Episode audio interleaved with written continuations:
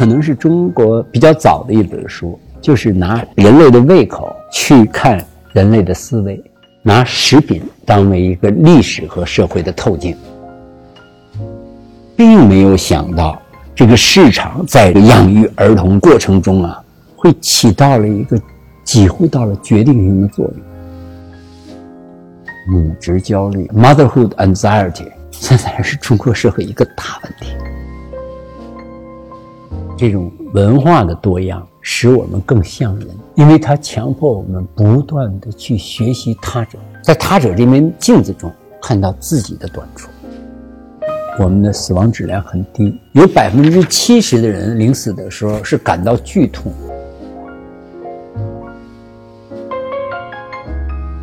听众朋友您好，欢迎您收听人文清华播客，我是清华大学新闻与传播学院教授张小琴。本期我们将继续放送对人类学家景军教授的访谈。景老师在哈佛攻读博士学位期间，还曾做过中国儿童养育问题研究，出版了学术著作《喂养中国小皇帝》。不过，“小皇帝”这三个字在他们最初的使用时，指向的是儿童权益的增加，并不完全是贬义。要知道，在中国几千年历史中，儿童拥有较高权益并不是一个常态。当然，今天的情况已经完全不同了。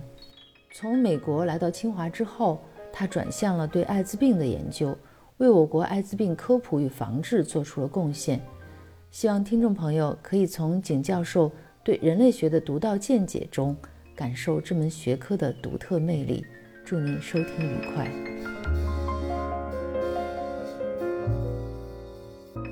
一九九七年，您开始做这个中国儿童养育问题的研究，主编了这个《喂养中国小皇帝》这本书。嗯，是怎么会有这样的一本书的？呃，我们之所以编这本书呢，首先呢，就还是回到历史，就是中国人儿童的食品的发明是历史上的第一次。在改革开放之前，中国的小孩只要一断奶，就吃成年饭，家里吃什么你就吃什么。那现在呢，我们在断奶之后呢？儿童食品极大的丰富，那我们就在想，所谓的儿童食品这背后它意味着什么？第一个，它意味着是中国儿童胃口的全球化；第二个呢，就是民族饮食习惯和外来饮食习惯的对峙。当时我们就注意到荣华鸡和这个肯德基的争论。当时荣华鸡作为一个民族企业。在肯德基开一家，他就在对面开一家荣华鸡。没想过了十年之后，他全部夭折。今天哪儿还看得到荣华鸡呢？他失败，为什么？是资金链不够呢，还是什么原因呢？我想都不是。麦当劳和这个肯德基在当时和我们的餐馆相比，它有两个现代性特征是我们没有的。第一个是它的卫生间永远是干净的；第二个，它永远有一块儿童乐园。当时我们的餐厅绝对不会给你提供这两个的，都是脏兮兮的卫生间，然后根本就没有考虑到下一代儿童，都是我们自己脑海里很难意识到的东西。另外一个，它迎合了中国人想体验现代化的一个一个，比如说当时我们采访的一个甘肃的一个中年妇女，带着孩子吃这个。他说：“秦老师，我带着孩子在北京把所有的快餐的全都吃了一遍了。我说为什么呀？他说带着孩子体验现代化生活，吃的是他的文化意义，吃的他的文化意义。所以在这里，第一层如果说是中国儿童食品的全球化，第二层呢是民族饮食传统和外国饮食传统在交合，它里头的所碰撞出来的意义。还有一个，我觉得在我们的研究中比较注意的。”就是这种商品的权威或者商业的权威，不断的商业的出来之后，也有一种让你相信、让你听从它这市场的逻辑的一些东西。比如说，消费就是幸福的这种概念，这种市场的逻辑呢，实际上跟我们其他的价值观它就发生了冲突。就全球经济之下呢，出现了一种关于幸福感制作的一个争议，就是什么是幸福？突然在我们的社会里提出问题了，所以我们当时做的儿童食品研究，而且当时养育中国下一代人正好和计划生育的政策是紧密联系在一起了，而且也是我们国家小皇帝第一代开始长大的这样的一个过程了。嗯，所以我们提出来的一个一个问题呢，就是说通过人们的胃口可以审视人们的思维。嗯，啊，是这么一个主题。嗯，就是你们在研究当中发现。北京儿童对于家庭消费的决策权要达到百分之七十，这个是在也有人批评我们说没有这么高，有有那么高？说没有这么高。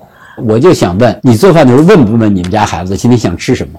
然后到了这个餐厅，你会不会问这个比较大的孩子了哈？你想点什么？这就是我的问题。所以我觉得我们那百分之七十当年猜测是没有错的。嗯，这在中国历史上的儿童的选择饮食的权利也是历史上没有的。嗯，这个儿童对于家庭的这个消费决策权，它是一种表征是吧？那它所体现出来的一种影响是什么？我觉得它最体现的是我们中国家长意识到，别看孩子小。他有极为强烈的自我，在我们传统社会，这种自我我们是要把它压下去的；而在现在这个社会里，我们是跟他商榷的。我们觉得这种自我呢，有些呢是不好的，嗯，有些呢，如果孩子完全就是听家长的话也不好，孩子要有自己独立空间、自主思维。所以我们家长的矛盾，就是孩子太任性了不行。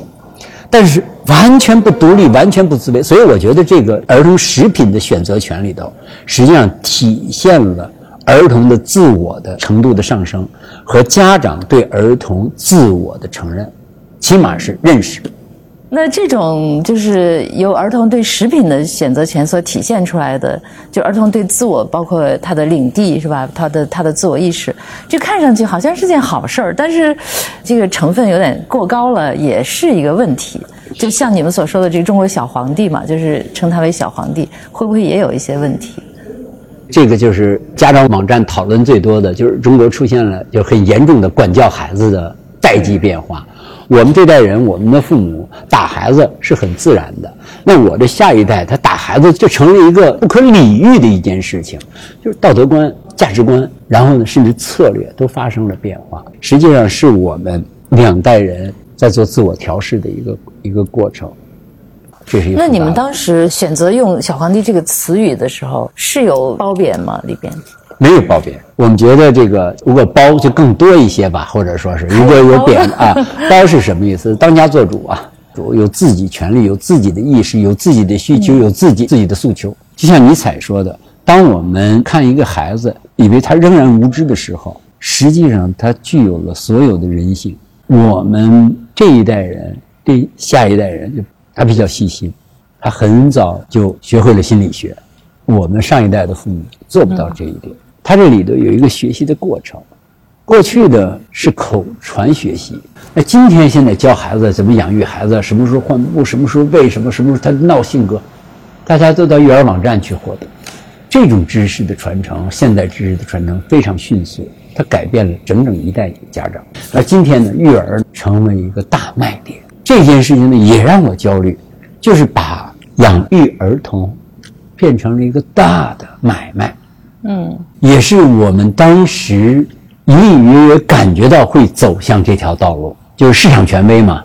但是并没有想到，这个市场在这个养育儿童这个过程中啊，会起到了一个几乎到了决定性的作用。在你们这本书里边有一篇文章，就是对北京城市儿童的调查，那个标题是“锦衣玉食，压力倍长”。嗯，就这个。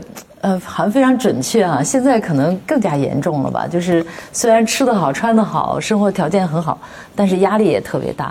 现在可能压力比过去更要大了。这种现象，我觉得叫财富焦虑。我觉得我们一部分中国人里头是有比较严重的财富焦虑的。这种焦虑呢，并不是说自己能不能生存，并不是自己花钱不够，而是永远的攀比。嗯，就是我的朋友比我钱多。就是一种不服气、不服输，所以在这里的讲的一个故事，我今天还记得很清楚。就是一个小朋友回到家里，跟他妈妈哭了。他说：“我们班里的小孩全吃过一个冰激凌，叫猛龙。说妈妈，我就没有吃过，我不知道猛龙是什么味儿。妈妈吃打工的，听着很伤心。今天我给他点零花钱，我觉得这很奢侈，我也要让我的孩子。”不能有这种消费的被剥夺感。这个故事就是说什么呢？它不在于这个食品本身是好吃还是，实际上就是你吃上了，说明你有社会地位，说明你可以向别的同伴施加压力。嗯。而今天这社会里，这财富的压力不是很普遍吗？对吧？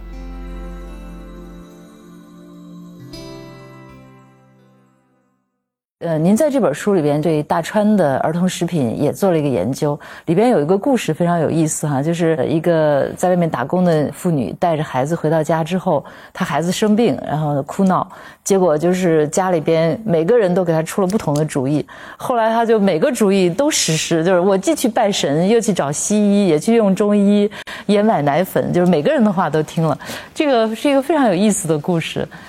就在这个喂养，这个这个就是特别能够体现着母职焦虑。当时我说的不是母职焦虑啊，我处理的学术问题，我说是文化权威的问题，但实际上它也是一个母职焦虑的问题，就是它这个信息，它这权威啊是多元的，这多元呢，它就是产生母职焦虑。比如说，就是西医和中医到底是看西医好还是看中医好，这两件事情就完了。这位女性说，那我就先看西医，后看中医，然后再上庙烧香，然后再吃小方。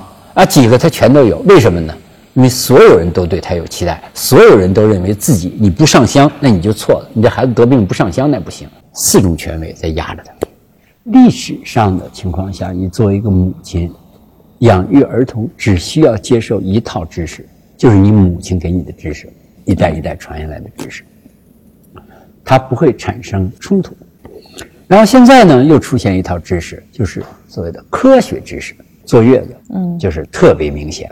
六七十岁的妈妈说不能洗澡，对，一个月不能洗头，不能洗澡，不能开空调。那我们的现在二十多岁的女性就要疯了，夏天不能开空调，不能开窗户，不能洗澡，好家伙，不能出门，不能下床，一下就打仗。这是科学和传统知识的较量，还有一种是市场和科学和传统的较量。也就是说呢，市场的诱惑非常大。比如说，一个女性刚生完孩子，突然这个脐带血公司来了，说你花一万两千块钱，你可以把你的脐带血保存起来。嗯，就是假如你这个孩子有血液病，将来这个血我这可以提炼干细胞，就 T cell，我可以拿 T cell 可以给它治病。一次你要存一万多。然后每年要交几万，做的一件事情呢是万分之一都不到的一个概率的一件事情，能够存起来的、用到临床的，在中国没有发生一起。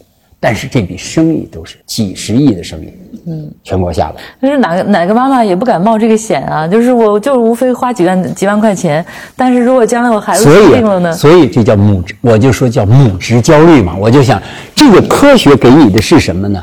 只不过是一个概率而已嘛，这概率是多少呢？小孩里这个是十万分之一。这妈妈说十万分之一，我要赶上多不好，我花钱买这个不安，这个对不对？安全对。这就等于商家用你的焦虑在挣钱嘛。那与其这样去做，为什么不走另外一条路？就是把我们国家公共干细胞库给做好呢？对不对？几百万人也在上头了。假如你的孩子出现问题了之后，你应该成为一个干细胞的志愿者、志愿捐献者，把你的把你的基因信息搁上去，嗯，对不对？你建立一个公共的粮仓，比你自己存的粮仓可能就更好一些吧。所以我就刚才说，母职焦虑就非常厉害了。第一个是竞争的焦虑，第二个是孩子的躯体健康的焦虑。还有焦虑呢，是精神健康。基因检测说，你们家孩子到四十岁的时候可能会得神经分裂症。母职焦虑现在 motherhood anxiety，现在是中国社会一个大问题。所以在这里的时候呢，我觉得就现代社会的人要学会过滤信息的一种本能，就不能让这种几种信息都变成一种焦虑。嗯，但实际上是很难的。《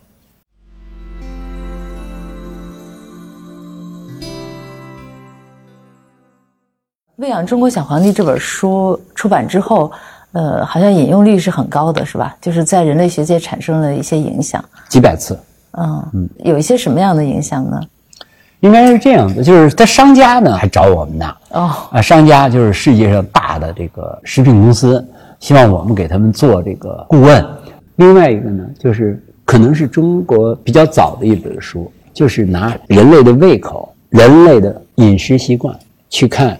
我们的思维方式，然后我们的生活习惯，我们的时代，拿食品当为一个历史和社会的透镜。一九九四年，您在哈佛大学获得博士学位以后，就到了纽约市立大学对做教授，后来还获得终身教职哈。嗯，怎么放弃了那个职位，回到中国来的？第一个呢，就是我觉得在美国呢，获得了受教育，然后在那儿工作的这种经验，呃，竞争能力呢也证明自己了。我毕竟拿到了 tenure，对不对？拿到了终身教职，也不需要再继续证明自己什么了。第二个，我觉得中国在两千年的时候正好处于一个特别迅速的上升阶段，有好些就是特别令人欢欣鼓舞的事情。然后清华大学呢，也是在那会儿在复建文科。啊，大文科的这个这个过程之中，还有一个就是小因素，但是也不小。当时李强老师、孙立平老师、沈源老师在人民大学一个茶馆里，我们在说话，然后我就随便我就应承了一件事。他们说，如果我们在清华恢复清华社游戏，你回来不回来？当时我想的是，他们可能弄不成，就跟水库农民一样。那我说他们弄不成，弄不成。我说你们弄成了，我就回来。这个我是有约在先，果然弄成了。然后李强给我写信说我们系学校批了，九九年批的。然后我说那我两千年就回去了。沈源从社科院过来，孙立平从北大过来，我从美国回来，我们都守约了。我觉得清华大学是一个是一个有个性的学校，嗯，然后呢是一个不服输的学校，对吧？我们我记得我刚来的时候，清华大学的全球排名大概是五十六十名以外，可能是，反正肯定不是前二十五。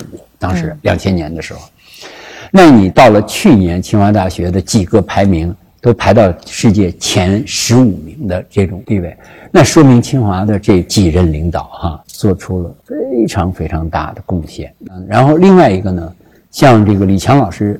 孙立平老师、沈源老师，我觉得与这些同事能够在一起工作，不仅仅对个人来说是有益的，几乎可以说是历史的一个现象。百年之后，我想他们都是大师。所以能跟这些传奇在一块工作，我觉得很荣幸。然后呢，在清华大学的虽然是工科为主，当时，但是对文科的期待，对文科的老师来说，也是我觉得比较公平。这不仅仅是是对我自己的承认，他是对文科教授的承认。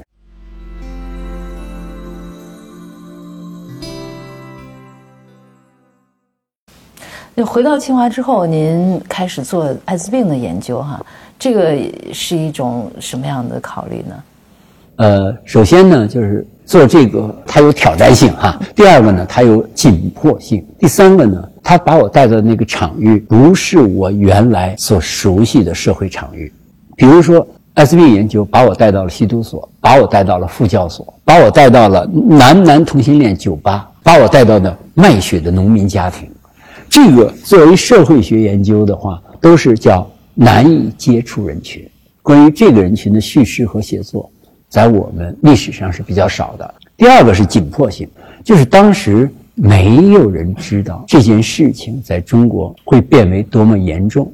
假如艾滋病的传播像在非洲一样去传播的话，那我们就几十年的改革开放、社会主义建设就全都泡汤了。就一个疾病已经全都泡汤了。什么力量才能够使我们避免这个，也是一个挺重要的一个课题。所以它的意义呢还是很多的。我记得就是二零零三年十一月十五日。我们在清华大学开了一个叫“非典与艾滋病高峰论坛”，其实根本就没有谈非典，全谈的是艾滋病。那怎么把这轰起来这件事情呢？就是中国的四个部长，然后美国前总统克林顿，然后世界艾滋病鸡尾酒疗法的发明人何大一，还有我，在这个会场上我们做的发言。中央电视台连续两周播这次清华大学的这个活动。世界上全球人点击清华大学网站最多的一次，就是二零零三年这次艾滋病高峰论坛。为什么这个会议会引起那么大的影响呢？因为当时呢，全球呢面临一个大问题，就是艾滋病防治走向何方？这个世界上两千多万人提供药品还是不提供药品？这就首先是一个大的问题。很多人认为呢，这些人死了就完了。但是这不是人道主义的，人道主义是要把这些人救下来。第二个，中国如果要是像成了一个非洲，那不是中国的问题，那是全球的灾难。所以大家就说，那中国人怎么看待这场疾病，怎么避免一次大的危机？嗯然后还有一个呢，就是世界人民把清华大学这个举动呢，看成是中国官方开始正视一个世界性灾难的一个标志。您那次的发言是什么内容？我就讲这个疾病不能演变成了一种国难嘛。先决条件就是说，第一个是禁毒，嗯，第二个是性教育，就安全套的教育一定要就是年轻人性教育。第三个要有治疗，这些人不治疗，那他就成为一个病毒的携带者和传播者，而一治疗了之后，他病毒载量下去之后，他传染别人的几率就大大降低。嗯，你们开这个会的时候，就是上蔡村的那个情况已经出现了吗？出现了，我已经去过了。零二年我去的。其实当时上蔡村的那个就是呃农民输血造成艾滋病感染的那个蔓延趋势还是有点大，是吧？我就记得当时是国家扶贫办的一个高层领导把我叫去了，说景军啊，我们好不容易把这个农村扶贫搞了这么多年哈，把这个基本贫困给弄了，说这个别变成一场灾难呀。然后呢，因病致贫，所以他支持我们到上蔡去做调查。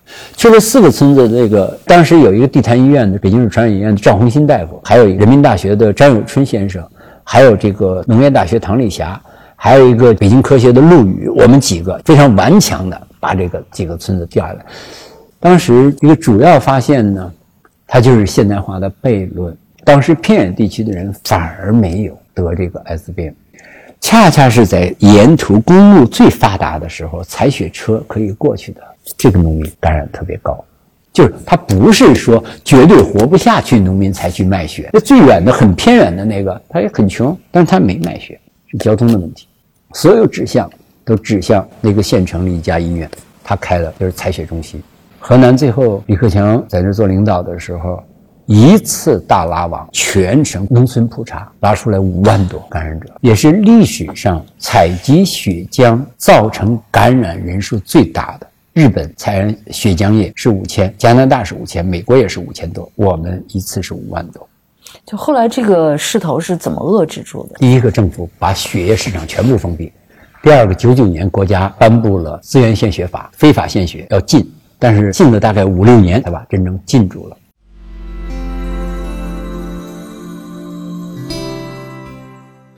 那艾滋病在中国的这个分布，哈，是在什么阶层，在什么地域？这个有没有什么规律？嗯，有规律。我在一篇文章中叫。就是我把那文章叫泰克泰坦尼克号定律。嗯，泰坦尼克在下沉的时候，它有一等舱、二等舱、三等舱。这最贵的舱呢，它的死亡率啊，也就是个百分之四十。然后二等舱的呢是百分之五十，然后三等舱呢达到了百分之七十到七十五的这种水平。我就用这个比喻来说，中国艾滋病传播的一个基本趋势是什么？那你一看你就明白了。第一轮是吸毒者，许多是农民。第二轮是卖血农民，第三轮是农村妇女出来打工的，当了小姐的，然后最后一轮才是男男同性恋。如果地域上来说呢，最早是云南和新疆海洛因群岛，然后是河南海洛因卖血共存的。性渠道越来越多的时候，北上广，尤其是广州，打工人最多。所以这里的地域上是有很大的特征，但是它也分轮一轮一轮的走。那现在呢？如果要看新发病例，那基本上就是大城市的男男同性恋是最多的。我们唯一是在这个人群中做的工作不够漂亮。那按照您说的这个泰坦尼克定律，是越贫困的人口遭受到灾难的，也不是贫困，应该说是弱势。应该说是你比如说这个男男同性恋，并不是贫困的人，嗯，但是他的社会弱势是有的。比如说，他可能不愿意去做检测，他怕政府通知他的单位，这是来自他的社会弱势啊。他是双重暴露，他一个是暴露自己的阳性，第二个是暴露自己的性取向。嗯，您在做艾滋病研究的时候，也关注到了青少年的这个吸毒问题哈。嗯嗯。其中有一个结论，就是青少年的吸毒和应试教育有某种程度的关联性。嗯，这个结论是怎么？我觉得就是它是中国社会的一个淘汰机制。我们的应试教育就是一个淘汰人的机器。你能进到这里，你就可以继续往前走。你这个高考不合格，那对不起，就一踢，你就是成为另外一种人了。所以这个是我觉得，首先呢，他们意识到自己是社会的淘汰者，所以在这里呢，有很多是心灰意冷的，但是呢，他也需要温暖，嗯，他也需要找到认同，所以他这些人走在一块儿，他自己创造自己一个亚文化，在这个亚文化里，他活得很自在。所以这个朋友关系就对他们吸毒和感染艾滋病产生很大的影响。，我一般的哪有说自己一个人突然想起吸毒来，就到外头去找一个吸毒，我都不知道去哪儿找去嘛。我肯定是朋友嘛，否则上哪儿去找毒品去？嗯，只能有朋友才能带你带到你的毒毒品道路。这样就形成了一个链条哈、首先是我在应试教育里边，由于成绩不好，可能初中或者高中以后就被淘汰了。然后这个时候又有朋友关系，然后引导到一个特定的圈子里边。大学生吸毒的比例太低了。我说的是传统毒品，嗯，就是大学生过去沾阿片类的毒品，那几乎太少了，百分之四这样子的在戒毒所里头。但是毒品市场在过去十五年发生了变化，它从阿片类就是海洛因，变成了现代新型毒品，就是化学毒品。它用化学制剂就可以制毒品。这个毒品呢，跟那个阿片类的不一样，阿片类的是抑制剂，现在这毒品是兴奋剂，所以现在反而倒有白领大学生使用这个新型的毒品，所以应该历史的看待这个问题。您在研究当中也提出来了对某些人群的检测哈，好像有失公平。这个多测一种类型的人不是好事儿吗？为什么您会提出这个问题？我说的倒不是这个公平，实际上这里是带的是歧视。嗯，这歧视是什么呢？就是说，我就假定你哈，长卡司机就是乱搞的，我就把你看成性冷人群，嗯，而且不征求你的意见，我就通过你公司，我就给你强行实行体检。现在证明这个中国长卡司机并没有那么高的，就是不是世界规律。我倒不是说他有失公平，我的意思就是说他盲目的用这种国家的权利侵犯了一种原来不应该进入监测系统的人。现在去医院看病啊，比如说做胃镜啊，或者是孕妇做点小手术，好像都需要把就是验血的时候，就他自然就把艾滋病作为其中的一个指标来做这个检测，这但是是不是合理呢？这个按说艾滋病检测应该知情同意，但现在医院做这种做法实际上是错误。这个只不过就是医院的权利大于这个患者，我们无法和他抗争的一个，你没有办法的一件。实际上在法律上它是错的，因为我们国家艾滋病检测是自愿自行检测，嗯，没有说在我不知情的话，你就可以给我做艾滋病检测。那大夫可能会说，我不给你做这个检测，万一我做手术的时候可以啊那你要告诉我。但是大多数情况下，他连说都不说，你拿出是拿出这个，你已经做了对，已经做了嘛。那患者是可以要求剔除这一项的。对他也可以，就是说你要不要这项，我就不给你做手术，这另外一件事情，这是。嗯，这个您曾经在很多国外的权威杂志上发表过研究艾滋病这个领域的文章哈。那，这里边的主要的研究成果是什么？这个，比如说这个艾滋病感染者的治疗的结果呀，比如我们做的一个治疗结果，就是在这个三类人群：小姐和嫖客人群、吸毒人群，还有男男同性恋人群，哪一种治疗效果最好呢？最后我们发现呢，是男男同性恋的治疗效果是最好的，为什么？因为它有自组织。哦，因为它有自组织。第一个就是说，早发现早治疗就能够抑制你的病情的恶化。他这个男男同性恋，他有自组织的时候呢，他发现的都早，他比吸毒的人要早两三年。他一得病他就知道了，而这些人得病很长时间他才知道，这是第一。第二个呢是治疗的依从性问题，这么一大把药，我这天天吃我自己我都烦了。而男男同性恋相互监督吃药，这也是一个非常重要的。第三个，就是在你患病的时候，你就不要再有高危行为了，他们会相互劝。那这些小姐和吸毒人，他还有高高危行为，他还有其他的感染，所以最后呢，证明呢，虽然是一种药，三类人出来的治疗效果在男男同性恋里最好的。作为社会学的分析，这是因为组织起到了作用。嗯，不断有各种谣言哈，就是说这个艾滋病人把自己的血抽到针管里头，拿这个针去刺行人或者那个报复对象之类的。就这个谣言是因为有影出现的，还是从来就没有出现过？呃，实际上主要是谣言，嗯，然后也发生过艾滋病患者用针头和针管威胁警察的事情，扎了警察，然后最后发现了里头其实是没有艾滋病的，就是一个空针头啊，就发现过这样的事情。其他的就是一直到今天，我也没有听说过中国有一例感染者说自己是被别人故意扎伤的，起码没有这个。那为什么这个谣言过两年就来一次，过两年就又来一次呢？我觉得谣言很多嘛，这里的谣言就是集体恐惧啊，我们就相信它有，我们不相信它无。就是艾滋病扎针谣言是中国最早的假新闻，两千零一年就出来了，是从天津传出来的。我觉得谣言呢，能够反映一个我们社会的集体心理。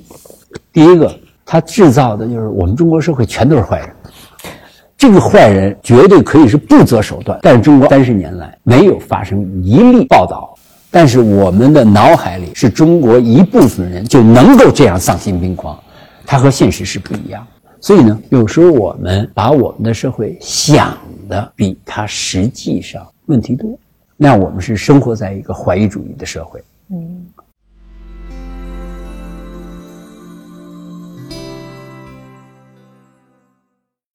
您曾经担任过中国国家防治艾滋病专家委员会的委员，哈，怎么评价中国这些年来防治艾滋病的工作？一个是国家做的就及时嘛，当我们三四十万人感染的时候，就把这事儿开始做起来了，然后一直到今天还没有停下来。当时这个工作深入到什么地步了？我记得就是在云南边境的永川大山里头，都开始做艾滋病防治工作。然后在永平公路边上都在做，就是我们做的非常的细致，多亏是及时做了，否则实际上是很难设想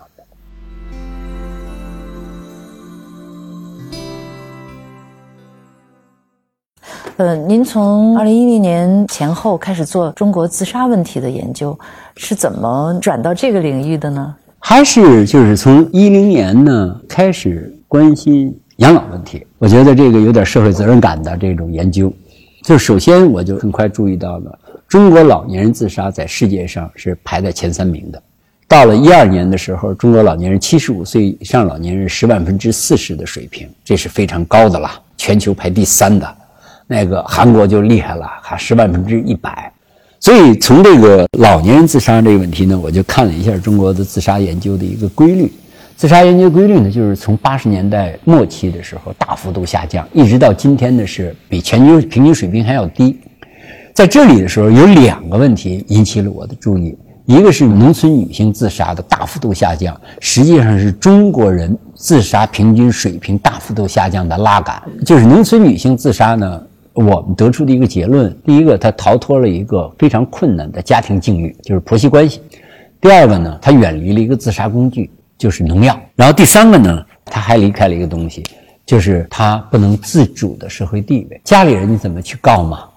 你怎么能实行法律对家人呢？但是我们发现城市老人，就是城市和农村老人的这个自杀率呢，并没有下降，而且还有一段时间上升，一直到中国实行了新农合和城市居民医疗保险。这个是二十一世纪初期的时候，前几年就是二零零几年出现的这种情况，在这种情况之下呢，有所缓，但是还是世界上比较高的。这意味着什么呢？自杀呢是一个社会现象问题，是一个文化现象问题，而不是一个简单的生物性事实。因为有的国家为什么这么低，你这么高呢？对吧？所以我是从养老的问题上进入到老年自杀呀这样的一个研究。嗯。您刚才说的就是从八十年代开始，中国的自杀率有一个大幅度下降，哈。八十年代的时候是一个什么水平？就是我们八七年是第一次向世界卫生组织报，报的是十万分之二十六，就那个时候还相对高一些。太高了，那高高出全球平均水平很多嘛。呃，那现在的中国的自杀率水平？十万分之五，比全球水平低啊，全球水平十万分之七。但是老年人还是高的。老因为老年人的自杀呢，基本上是两个原因。嗯，第一个是家庭纠纷，第二个是久病厌世，就基本上就是解释了中国老年人自杀的主要的社会原因。嗯，那男性老人和女性老人有差别？永远全球都是男性自杀率比女性自杀率要高多了。这个原因是什么呢？男性嘛，我给你讲一下，女性自杀和男性自杀的自杀工具的选择都是不一样的。女性更容易选择吃药，男性更容易选择上吊和割喉咙，都是烈性的，无可挽回的。对，无可挽回的。那男性自杀率高，跟他们的心理或者是……所以有的有的人说呢，这个解释都不太一样了。女性实际上自杀的行为发生频率其实比男的多，男性只不过是死亡率高，他并不是说就男性比女性更有决心去死。是因为女性她吃药就可以救，抹脖子你就不能救，上吊你就不能救，而大多数中国女性是吃药。上海呢，原来就上海是吞金，反正都是不是马上就能死。相对而言呢，他就是自杀工具的选择呢，他选择了一个相对慢性，而不是一次性的。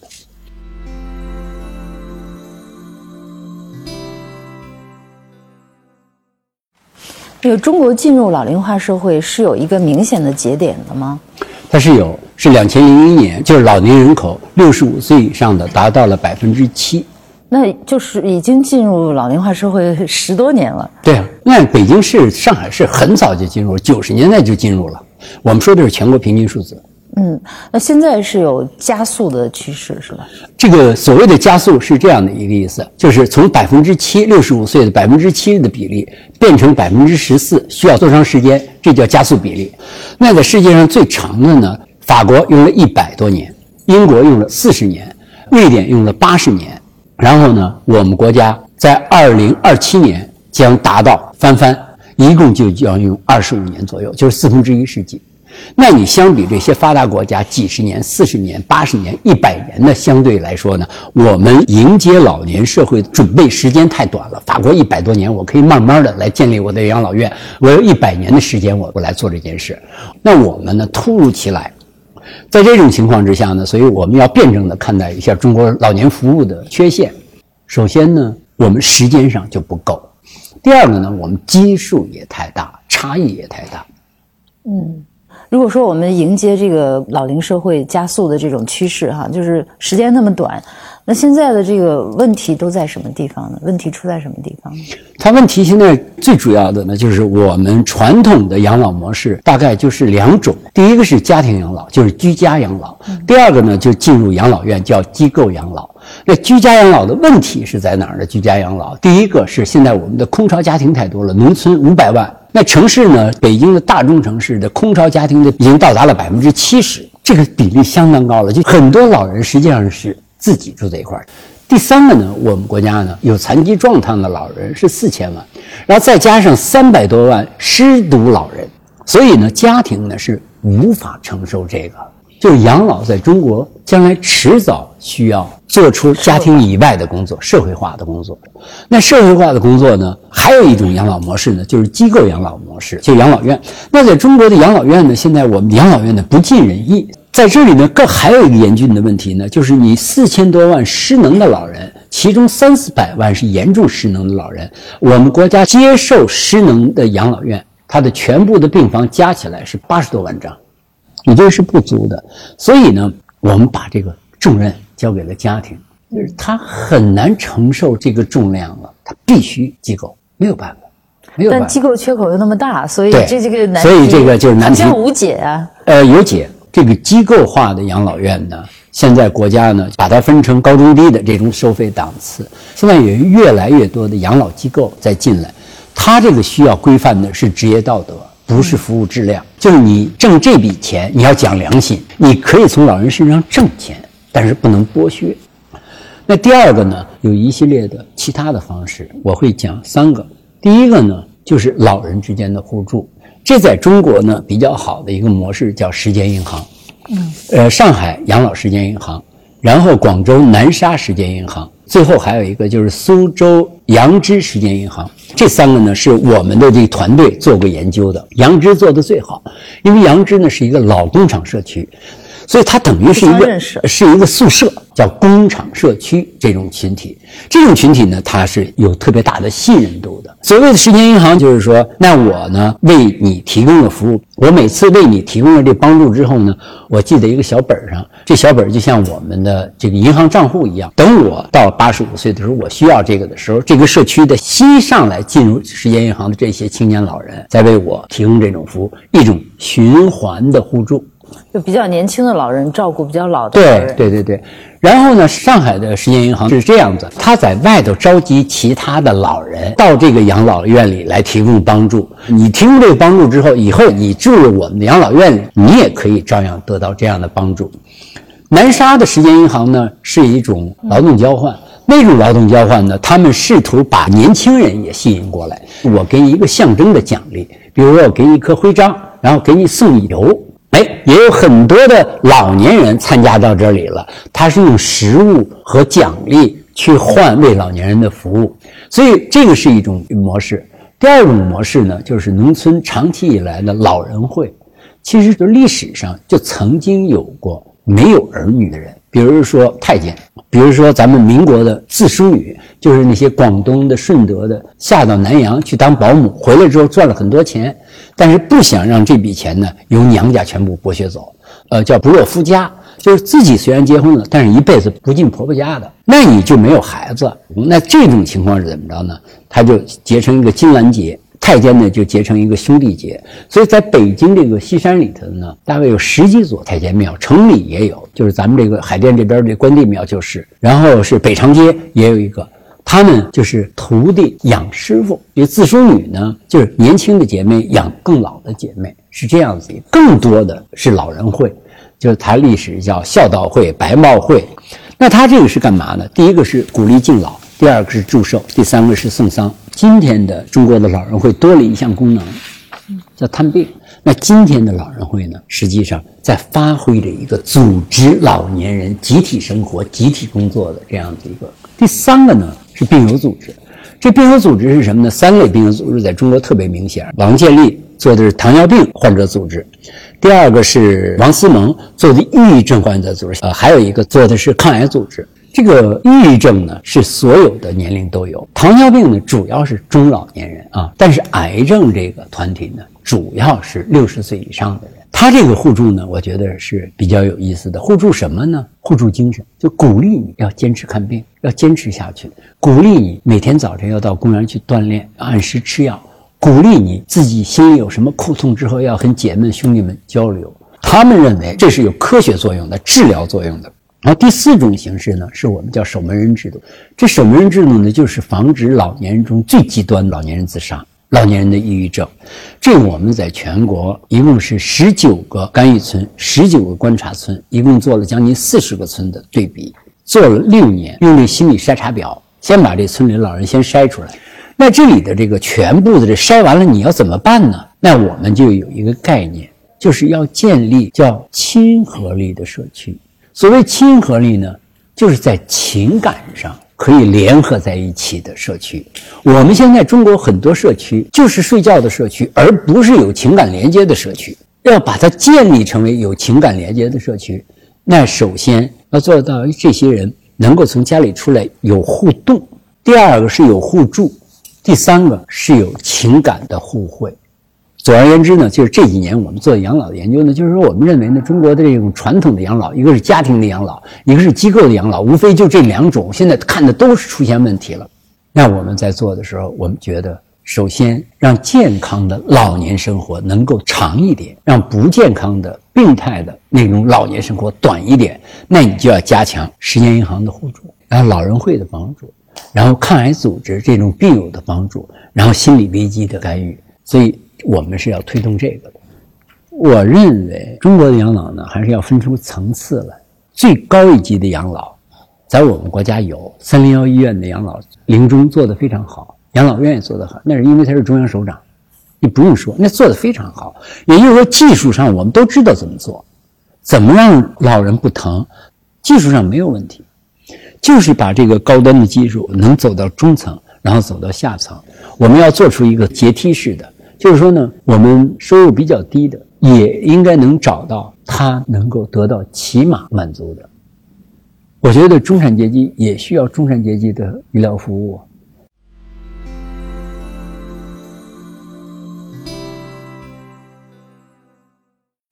那现在，呃，对老年人的这种歧视还是普遍存在哈，就是认为老年人是一个相当于是社会负担的一个群体。呃，你们在研究当中好像也有类似这方面的一些发现，是吧？如果一个老年人他经济价值特别大，他不会受到歧视，其实他对社会已经做完了贡献了，对不对？然后你今天看着他，就是说呢，他不做贡献了，好像他就没用了。这不是就过河拆桥的一个社会吗？所以那个 David Bloom 就哈佛大学那人口学家发明的所谓的人口红利说，是一个害人的学说。他的人口红利说是什么意思呢？就是说，当一个社会老年人过多的情况之下，这个社会是经济不活跃的社会。难道是为了经济上的活跃，就要把老年人全部给挪走吗？你就是为了经济发达嘛，对不对？那唯经济论它就错在这点了。实际上所有的发达呀、强国呀，最后的一个终点是人类的福祉。你经济发达不能给人民带来幸福，你这不叫发达，假象。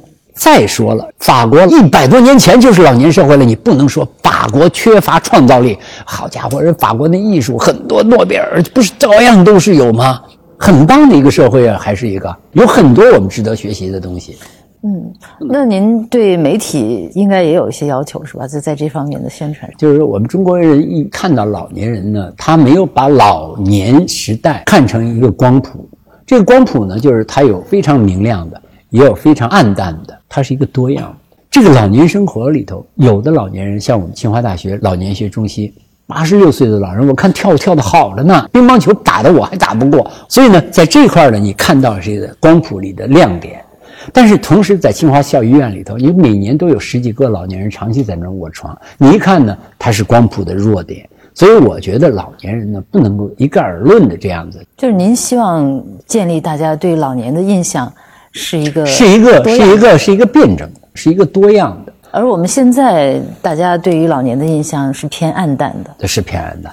但是这种偏暗淡是不是社会的一个现实的折射呢？是不是我们学生创造这些形象都错了呢？不是啊。确实，我们带病生存的时间啊，到达一半以上，也就是说，六十五岁到七十五岁不得病的老年人几乎没有了。那在很多国家呢，他到八十岁才没有什么病，也就是说呢，他老年的预期寿命和预期寿命质量。是衡量我们国家一个很重要的标准，所以这两个方面都需要去改变，是吧？一方面是减少带病老人，对他要更健康。嗯，另一方面就是社会对老人的这种刻板印象，对刻板印象。但是老年人这里他有一个问题是什么？就是我们是特殊的一代。嗯，这一代老年人三十年代出生，他赶上战乱了，又赶上饥荒，又赶上短缺经济。即便是四十年代出出生的，他这个儿童的时期的营养都是不足的，而且工作都是超负荷的。这代老年人他是很劳累的老年人，所以他这种多病这种情况呢，它是一个历史的延续。那所以这一代的老人的主要的问题是如何解决他们带病生存的这个时间段的幸福问题？对。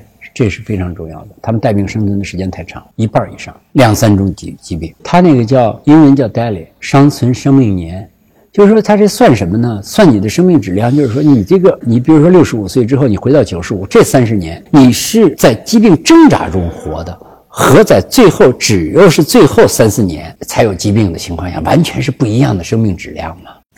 那对于养老机构的需要，可能也是在治疗方面。我们对养老机构的要求就是太低。那这个稍微高一点的需要都应该包含什么呢？我觉得首先就是一个有尊严的生活。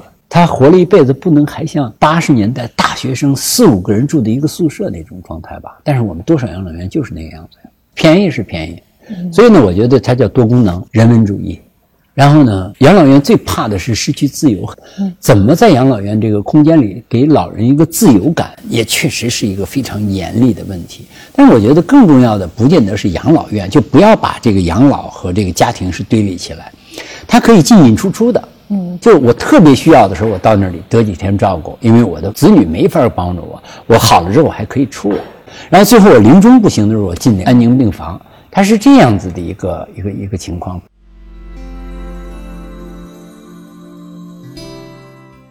您在二零一七年的时候，对九个省的七百多个癌症病人做了一个研究，哈，嗯，那个研究后来有什么样的发现？第一个，我们参照了一下给英国人做的全球死亡质量研究，呃，就是中国大陆呢死亡质量，就是临终关怀的服务质量，实际上叫死亡质量，嗯，它是比较低的，在全球八十个国家，它排七十一位。它之所以出现这个问题是什么呢？就是我们的患者。每一年有两百五十万人死于癌症，到两百八十万人死于癌症，但是每一年我们国家能够提供临终关怀的这个医疗单位不到三十万人，也就是说呢，你这个姑息治疗就是止痛这种治疗，只有占你的人口的百分之十，你得不到这种安宁疗护，那你就是抢救，在医院抢救啊，最后临终啊，插管啊，然后那个鼻息啊什么之类这些事情就都出来了，所以我们的死亡质量很低。有百分之七十的人临死的时候是感到剧痛，那疼痛的控制在现代医药中，在十分钟一到十钟可以把这个最痛九十，一直调到三四这种水平，药物是可以做到的。那情绪上呢，那就是心理的咨询啊，精神上的指导。那我们呢做不到这个，所以我们的人呢，第一个，大多数人得不到安宁疗护，因为安宁疗护在在我们国家全国一共才有六十一个机构，那太少了，一共才有两百多个大夫，四百多个护士，这死亡质量很差。在这种情况之下呢，我们国家现在做安宁疗护。安宁疗护呢，基本上是呢有几种主张和几种实践。第一种主张呢是李义庭，首都医科大的原来的老校长，他认为呢，安宁疗护呢，首先一个突破点是配，就是疼痛。他认为我们国家的疼痛学不发达，就是我们老想抢救，不想就做一个疼痛的止痛的就完了。他认为呢，老年人的生命的最后一程，治疗啊什么都不重要了，全部的精力就要放在止痛上。要把这痛点能降到二三的水平。嗯，第二个呢，他认为的呢，国家做、社区做、家庭做，明白这意思吗？国家做就是公立医院，嗯，要设上安宁疗护病房；社区医院呢，要有安宁疗护的集中中心，比如说朝阳区应该有几个安宁疗护的中心，这样呢，家里老人不行了，赶紧送一下，然后缓解了之后再回到家。第三个有家庭病床，他这个。医生和护士可以到这家里，告诉你这家里的过来的保姆也好，还是子女也好，怎么给他打止痛针。你如果需要护工，护工可以介绍。这是李玉婷的。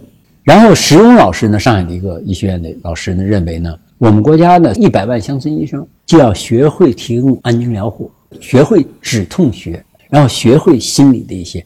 因为我们现在的农村几乎是没有年轻人了，是空心化的农村，所以你要学会这个。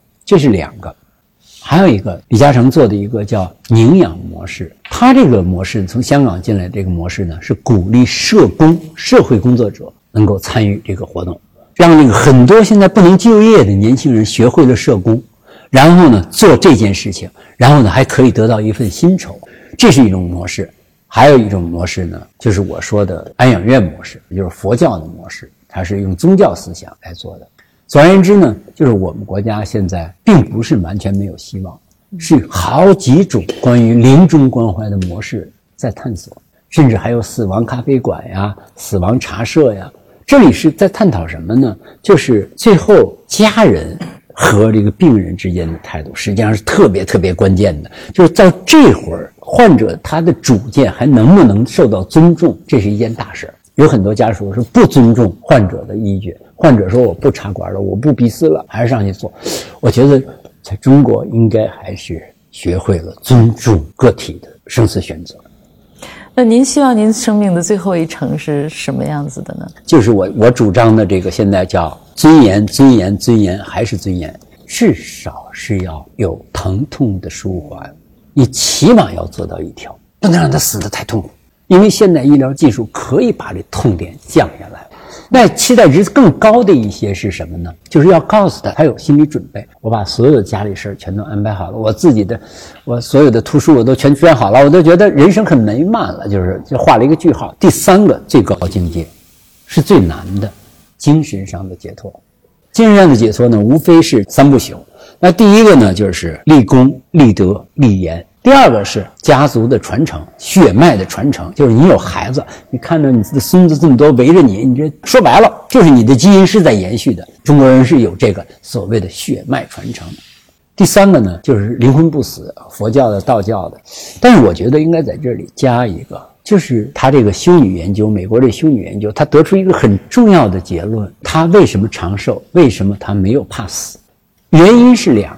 第一个就是他一辈子从事着为别人制造幸福的一件工作，然后呢，第二个他一辈子是过着简朴的生活，实际上是对他长寿的一个秘诀。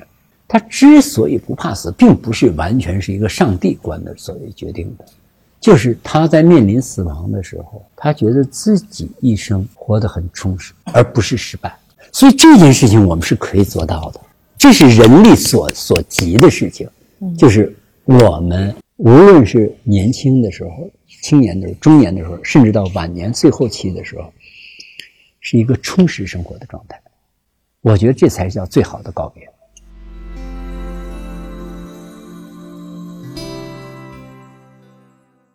呃，我看您嗯考究过亚健康的这个概念，这个概念实际上在国际上并不存在，是不是中国人自己创造的一个？对，基本上就是那你它是个伪科学概念吗？亚健康呢，它是一个中医的概念，就是他认为呢，所有的人都有一个第三领域，所谓第三领域就是健康不健康，还有一种领域是中间状态，是处于中间的，又不是不健康，又不是健康的这种状态。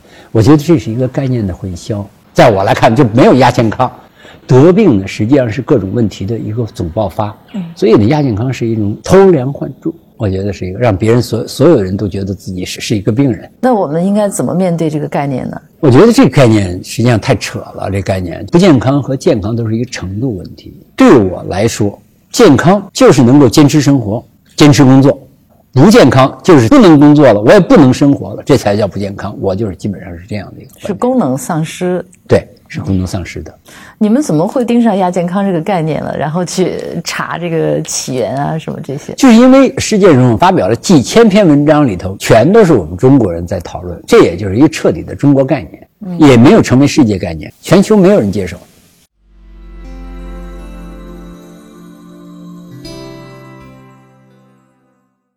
嗯呃，您对于这个就是人的，比如说血液啊，然后器官啊，或者是精子、卵子啊这种，您是主张是完全无偿的进行捐献，是吧？不无偿就会发生什么呢？比如说血液不无偿的话，那就发生这个河南卖血的事件。如果说肾脏、心脏不是自愿捐赠的话，那我们就会从别人身上买到。就是一旦人体组织是商业化的一个组织，那也就是另外一层的医学上的不平等，永远是有钱人获得。所以呢，这就是说呢，人体组织捐赠的方式，才能保证在生死面前人相对的平等。但是实际上医疗费也依然是很高的，那还是把很多穷人会搁在外头。对，要你回答一个根本性的问题了：医药、医学是不是应该成为一个商品？在很多国家，人家不认为 medicine 就是一个 commodity，medicine 具有 commodity 的属性，但是它不是完全是一个 commodity，它可以变成一种公共物品。比如说，人体器官就是公共物品吗？如果捐献出来，它是用排队的方式去做这个分配的话，那所有的病人都有一个拿到它的概率的可能嘛，而不是说这个只给教授不给农民。所以呢，它公平不公平的是什么呢？就是咱俩的机遇是一样的。但是呢，如果我们不把原则定好的话，我们一开始就认为这个心脏就是买卖的，那这颗心脏得值多少钱呀？生命是没法定价的，由于生命是没法定价的，医疗医学就不应该是一个商品。所以在咱们中国的时候，原来那地下卖血的时候，献血率就不高嘛。为什么呢？我白献的血，有人拿这血能赚钱，你这不是对志愿精神的一个打击吗？所以当时我们国家要鼓励自愿无偿献血，就必须要把有偿卖血完全给掐住了，否则的话，他会挤掉你。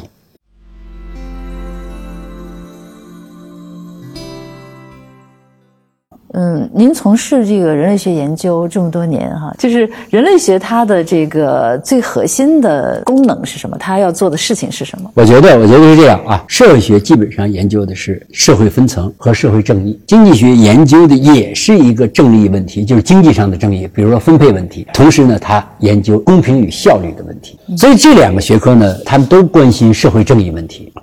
人类学呢，实际上倒不是这样看。人类学关心的呢是世界文化的多样性。它假设呢，世界的生物就是多样的，因为它的环境是多样的。然后生物性的多样事实呢，必然带来一种文化性的多样性事实。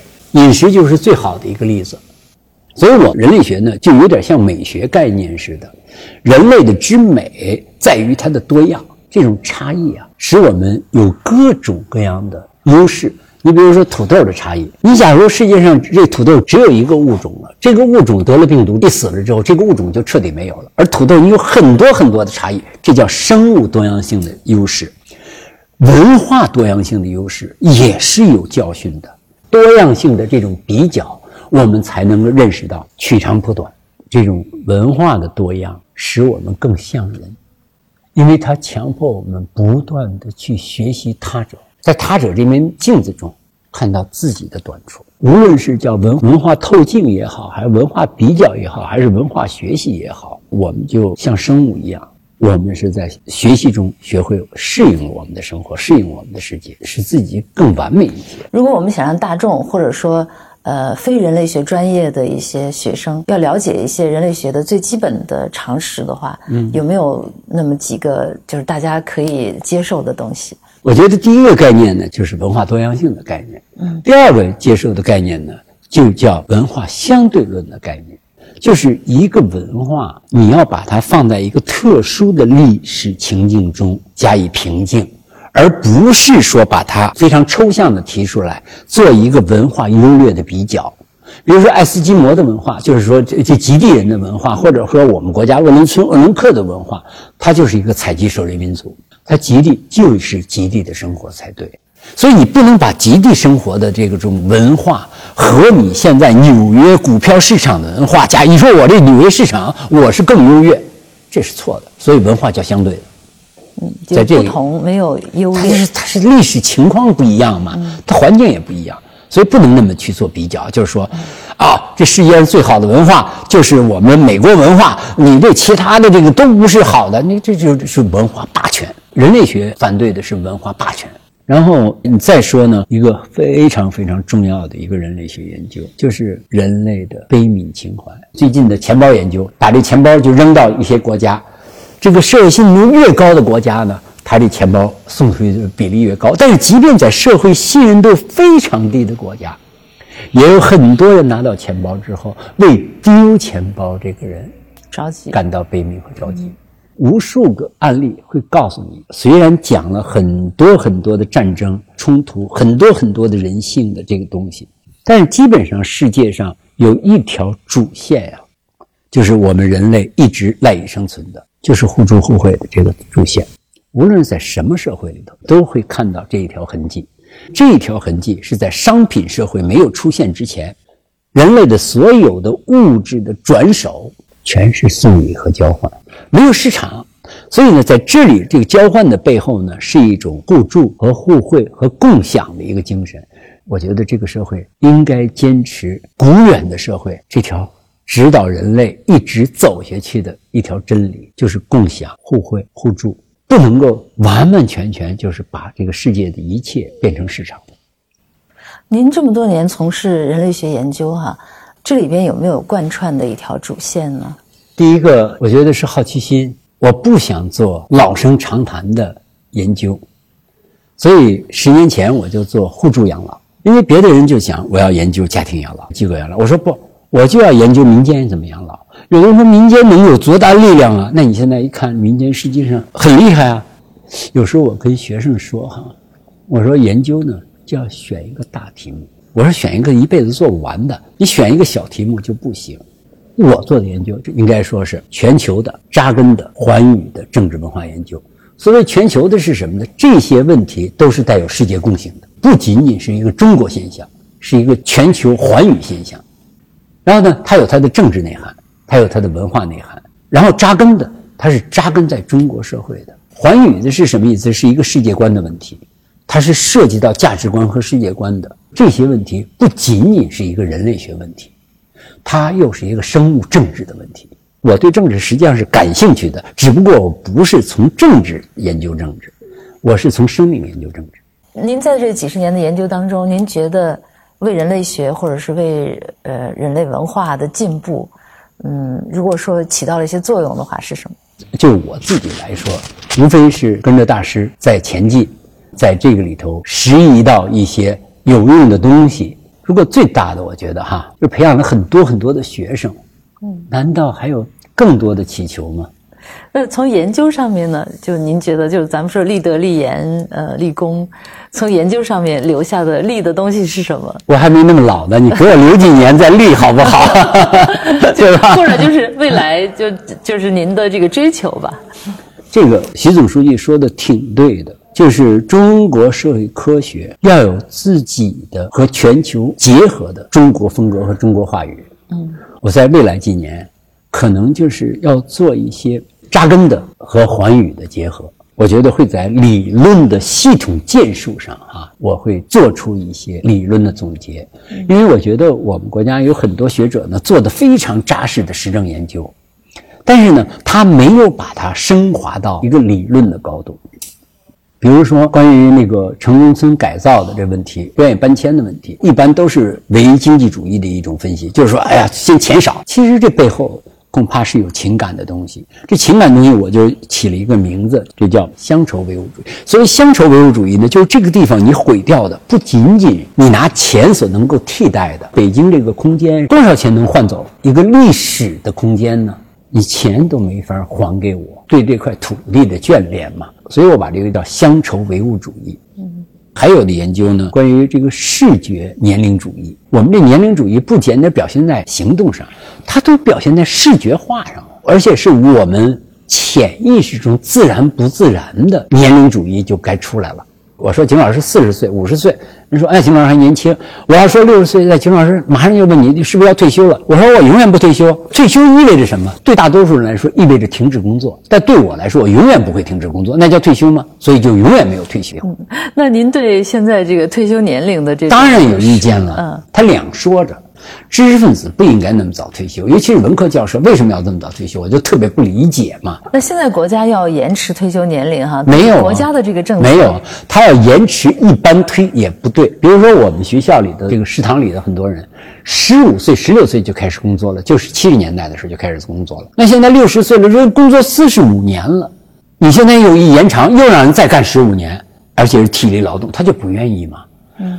知识分子他愿意啊，他就是这个脑力劳动，他就可以，所以是不能一刀切这件事情。这个退休年龄本来就是人为的，俾斯马克创造的，因为他要逼走他几个政治对手的下台嘛。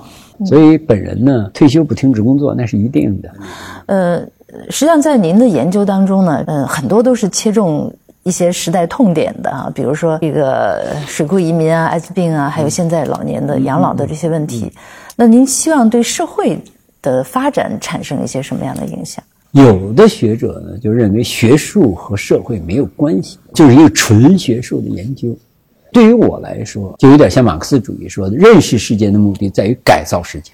嗯，从您当年呃在硕士的时候做定线的那社会改造运动的研究，一直到现在，您还是觉得要参与社会改造社会的这个是一个非常重要的任务。有时候可能一厢情愿，非常傻傻的这个理想主义者，但是这几年国际上非常热的一个研究就是悲悯情怀的研究。实际上，悲悯情怀就是对人性的一个研究。那就是说，悲悯情怀是人类的一种本能。对，我觉得是绝对的本能。如果没有悲悯情怀，只有相互残杀践踏的这种情怀的话，那我们就不可能成为所有物种里最聪明的人。因为最聪明的物种是要求你高度的合作，那合作的一个基本条件就是要有悲悯情怀。我觉得孟子讲的特别好，恻隐之心这是先天的。那您的研究当中也贯穿了这样的一个悲悯情怀。就是我觉得我还是相信人性的。如果我不相信人性，我走在这教台上干嘛呀？你可以说我是理想主义者，但是我是摇摆的。关于养老的时候，我也是有时候到医院去了之后回来就特别失望。然后看到一家特别做的比较好的医院，一个养老单位呢，我又特别受鼓舞。但是从学理上、从信念上来说，我觉得人的天性基本上是美好的。是，嗯，那我们基本上是可以期待这个社会会变得越来越好。就是这是世界上的一个非常大的关于悲悯情怀的争论。斯蒂芬·平克写了一本书叫《人类的善良天使》，他就认为呢，七百年来凶杀案，人类的各地的凶杀案全都是下降的。说明人类就是人性的进步，我觉得斯蒂文·平克基本上是对的，因为即便二次世界大战日本虽然没有反思，但是德意志民族是反思了的。即便是在日本，我也见过一个传记，就是中国劳工在日本逃走的时候，是日本的山民帮助他们逃走的，把他们隐藏起来。总而言之，就是说这个东西不好说，因为假如你不相信善。我觉得你很难行善。假如你就是认为人间就是恶的，那你的基本的做法就是恶的做法。本期播客内容到这里就结束了，感谢您的收听。我们的播客节目《人文清华》已经在喜马拉雅、小宇宙 APP 等各大播客平台上线了。欢迎大家订阅收听，谢谢大家，咱们下期节目再见。